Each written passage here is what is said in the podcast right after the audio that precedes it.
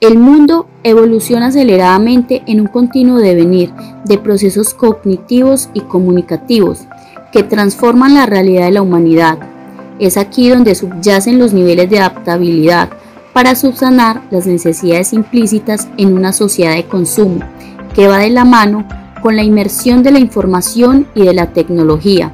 Se visualizan nuevos escenarios en todos los ámbitos, ya sean sociales, científicos, tecnológicos, culturales y políticos, que hacen replantear las dinámicas educativas a nivel local y global, donde la sistematización es ambigua y poco innovadora.